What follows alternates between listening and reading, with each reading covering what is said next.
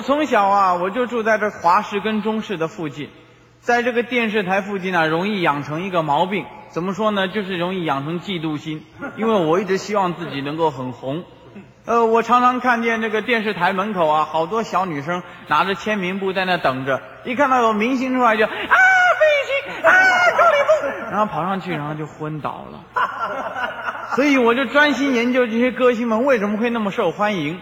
我发觉啊，是他们的造型特殊，他们的舞台动作特别，还有他们的嗓音是特别好。好像有位歌星，他唱歌是这么样子：一二三四，二二三四，真心像草原广阔，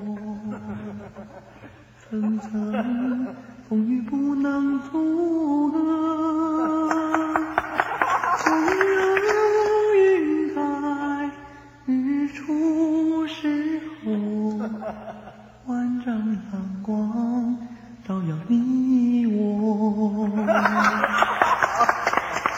大家都已经知道这位是哪位歌星了。他唱歌的时候呢，有个特色，就是他喜欢动眉毛，而且呢，他还会走台步，就是像刚刚一二三四，二二三四。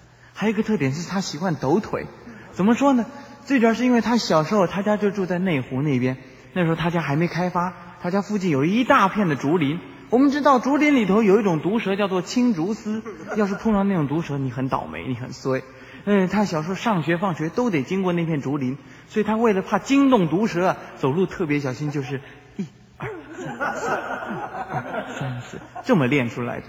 不是他抖腿呢，主要是因为有时候你碰到毒蛇在面前挡着呢，小朋友总不能嗨毒蛇你好，不像话，所以他就抖腿来打草惊蛇，是这个样。哎，像的抖腿，抖腿给你看，像的他抖腿是这么来的。那他为什么喜欢动眉毛呢？呃，我们小时候最喜欢拜拜了，他小时候也喜欢拜拜。不过我们喜欢拜拜的原因是有大鱼大肉可以吃，他不一样，他最喜欢看拜拜时候烧纸钱火盆里面那个火，火越大他越高兴。呃，不过小时候个儿小啊，你站在火盆旁边，火大了会把眉毛给烧了。你说长得这么清秀的一个小孩，你把眉毛烧光了，那多难看是吧？所以他就把眉毛往上吊。哇，火好大！哇，火好大！就把他的眉毛运动的无懈可击。从此他接受访问的时候，嗓音也是这样。啊，谢谢，谢谢，谢谢大家来收听力哥的唱片，谢谢，谢谢，谢谢大家，谢谢啊，谢谢啊，谢谢。呃，他唱歌呢，也就因此不论节奏的快慢都能够控制自如。像好比有首主题曲《挑夫》，他唱歌是这样：乌溜溜的眼睛，水汪汪，闪来闪去像。那水荡漾，哎呀，姑娘，姑娘，走起路来像那风摆柳儿摇又晃。是这位歌星。呃，接下来跟各位报告这位歌星呢，是曾经风靡过相当多的少女。她唱歌的时候，还有个习惯动作是习惯把游泳的动作放在里面。怎么说呢？她唱歌的时候有很多的游泳姿势。我们知道游泳最简单的就是蛙式，一二。三四，再来呃，大家都会的就是自由式，一二三四，还有仰式，很舒服的。呃，最重要的奥运的焦点呢，就是蝶式。那么他唱歌的时候呢，习惯把这些动作放在里面。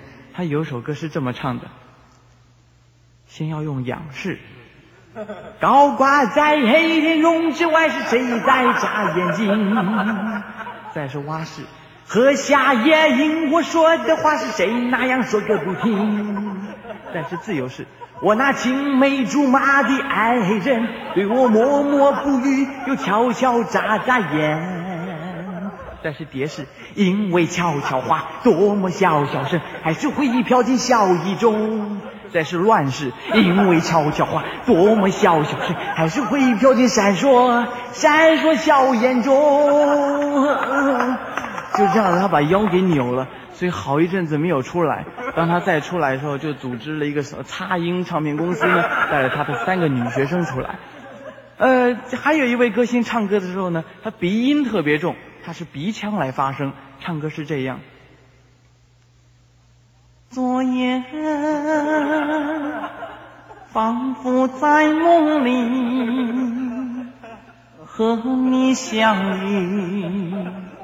又和你默默道别离，嘣嘣嘣嘣，呃不，他唱歌时候常常会露出青蛙腿来。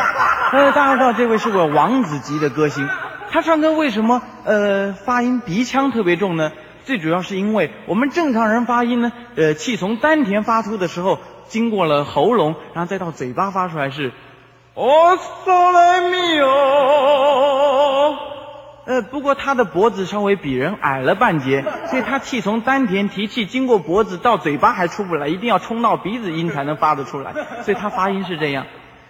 哦，嗦来咪哦，鼻音特别重。还有一位歌星呢，他唱歌的时候就比较特别了，他的外号叫蚱蜢，不晓得这是为什么。他在国外呢，电呃钢琴的造诣非常好，自己还开了个电脑公司。呃，他唱歌的时候会这个样子。